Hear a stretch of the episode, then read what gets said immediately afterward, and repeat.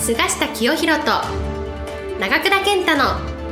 ウォールストリート式1億円の作り方。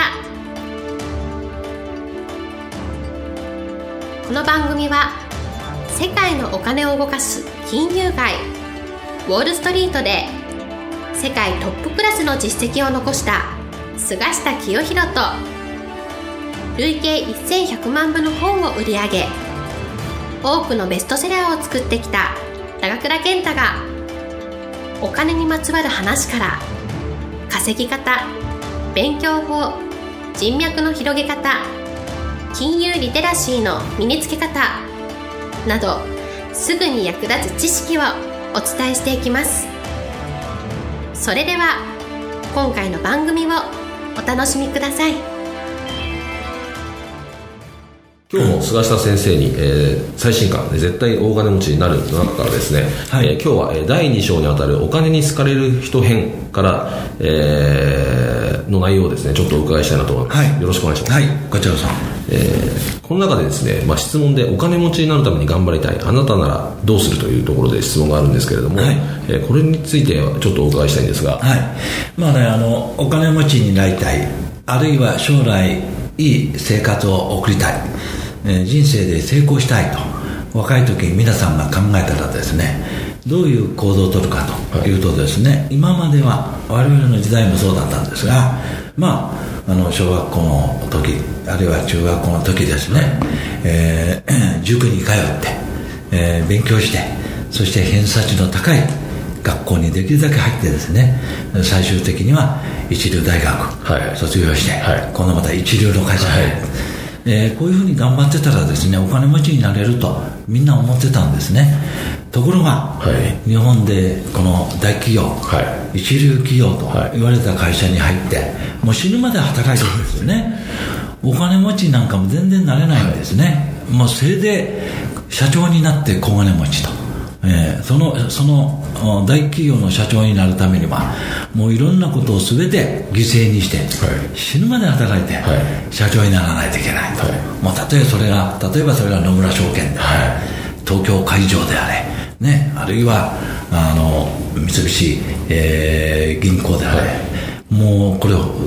頂点に行くのにはもう必死で働かないとね。ねしかし世界の富裕層から比べれば、えー、世界の富裕層レベルの、ね、最低水準にもいかない、ね、ということなんでね。だからそれは間違ってるということなので、うん、ではどうすればいいかと。これはまあアメリカの社会なんかみんなそうですけど学校での勉強っていうのは何もお金持ちにつながらないわけ、はいえ偏差値の高い大学出たからといって大金持ちにはならない。そうです、ね、大金持ちへの道じゃないんです、はいではどうすればいいかと。まあここの回答で書いてるんですけども、はい、要はこのお金持ちになったらどうしたらいいお金持ちになるためにはどうしたらいいかということを早い時期から自分の頭で考えるってことは、はい大事なんですよ、はいはい、まあ、日本の教育ではねもっとこうちょっと問題なのは、はい、お金持ちになるっていうことがですね。そんなにいい目標じゃないと。そうですね。悪いことやってるじゃない。悪いことお金のことは言うなと。い。うような感じでですね、まあ、昔なんか二宮金次郎なんて言ってますか。ら、記憶貧しくみたいなことは正論になってるんですが実はこれ間違いなんですね、はい、えー、古い本を読むとねお金持ちになるってことはこの道徳を高めることだと書いてある、はいなぜかというとお金持ちにならないとですねこの困ってる人も助けられない、はい、そうですね。ね自分の家族さえそうです養えない、はい。あるいは自分を養えないと、今自分を養えない人いっぱい出てるらしいんですそうですね、ね、ということでですねこのお金持ちになるってことを早くからこの意識してこの自分の頭でどうしたら大金持ちになれるかということを考える。つまり要は学校の勉強ではなく、はい、社会に出てから生きた勉強をね、はい、自分はしなきゃいけない、うん、それによって大金持ちへの道が開け。るその出発点は世の中にどんな大金持ちがいるかということを知るのがまず出発点なのではい。でねはい、自分の身近なところから、どんな人がいるんだろうと知ってその人を学べばいい、つまり先人に学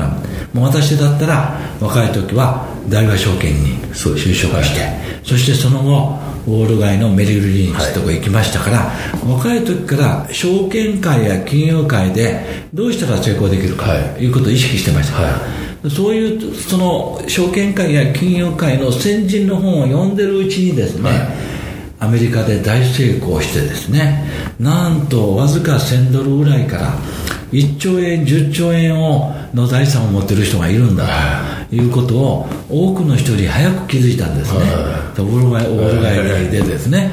でそれは今で言うと例えばウォーレン・バフェット、はい、ね、こんな人なんかもアメリカの片田舎でそうですね、ね、最初この球場でなんか、うん、販売員みたいなことからもう兆円の規模になってる、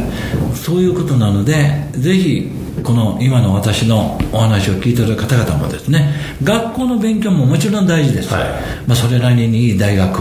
いい高校出るってことは自分が社会に出た時のブランドになりますけど、はい、それだけでは大金持ちになれない、はい、なので周囲を見渡して、えー、国内でも日本人でも外国人でもいいですから、大金持ちになった人のいろんな自助伝を読んだり、そしてなぜこの人はこの大金持ちなの？かということから自分の頭で考えてですねその大金持ちになる道をこの見つけ出す、はい、これがこの自分がお金に好かれる、この一つの修行っていうかレッスンなんですね。今なら私が一番おすすめの本は、はい、トランプ大統領の自助伝です、これ「The Art of the, the, Art of the Deal」って本をですね、はい、彼は43歳か4歳の時に出てるんですよ、はい、この本はぜひね皆さんお読みになったら参考になります、はい、もう彼はこの自助伝を出した40代の時ですね、資産4000億とか気づいてるんです、なんとこのアメリカのニューヨークブルックリンのこの1階の不動産屋からですね、はい、40代ですでに何千億円という資産を築いて、はい、このニューヨークマンハッタンの頭の中にトランプタワーを築いて、もうこれだけでも人生で大成功だったのになんと今やアメリカの大統領が、ね、それを上り詰めた、その人のですね自助伝でこのトランプ大統領の自助伝のこの最初の第一章はある1週間というのが出てて、はい、彼のその頃のですね1週間のダイアリーが出てる、はい、スケジュールが。これ読んだだけでトランプ大統領がいかに成功したか分かります、はい。わかりました。ありがとうございました。はい、えー、今回はですね、まあ、おすすめの本まで、えー、ご紹介いただいたということで、えー、ぜひ皆さん、あの、まあ、僕もね、やっぱり、本読まない人が多すぎるなっていうのはすごく感じるので、はい、本当に本を、まあ、菅井先生もおっしゃってますけどいつもこう、ね、本を読むとか勉強する時間が必要だときっちりと、やっぱりそれをなんかずっと続けてる人は結局勝つのかなと思いますんで。そうです。私はね人生で成功する人はあの読書量と比例すると思います、はい、ただ本読むだけでは学者になっちゃうんですね、はい、読んだものをいかに自分の生活実践で活用するかと、はい例えば投資の本を100冊読んでも株式投資で儲からないそうですね、うん、その先人のいいところを本で読んでそれをいかに実践で活用するかというところが大事な、うん、トランプさんの受賞伝いくら読んでも、はい、トランプさんが成功したそのこのエッセンス、はい、それを今の例えば20代の人30代の人がいかに活かせるかというところなんです。ちなみにトランプさんのこの自助伝は日本でも翻訳されてて、はい、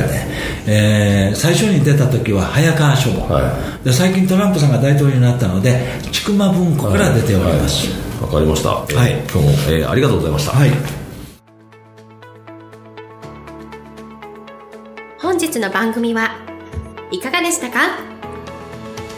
この番組は毎週お送りしております次回も楽しみにお待ちください。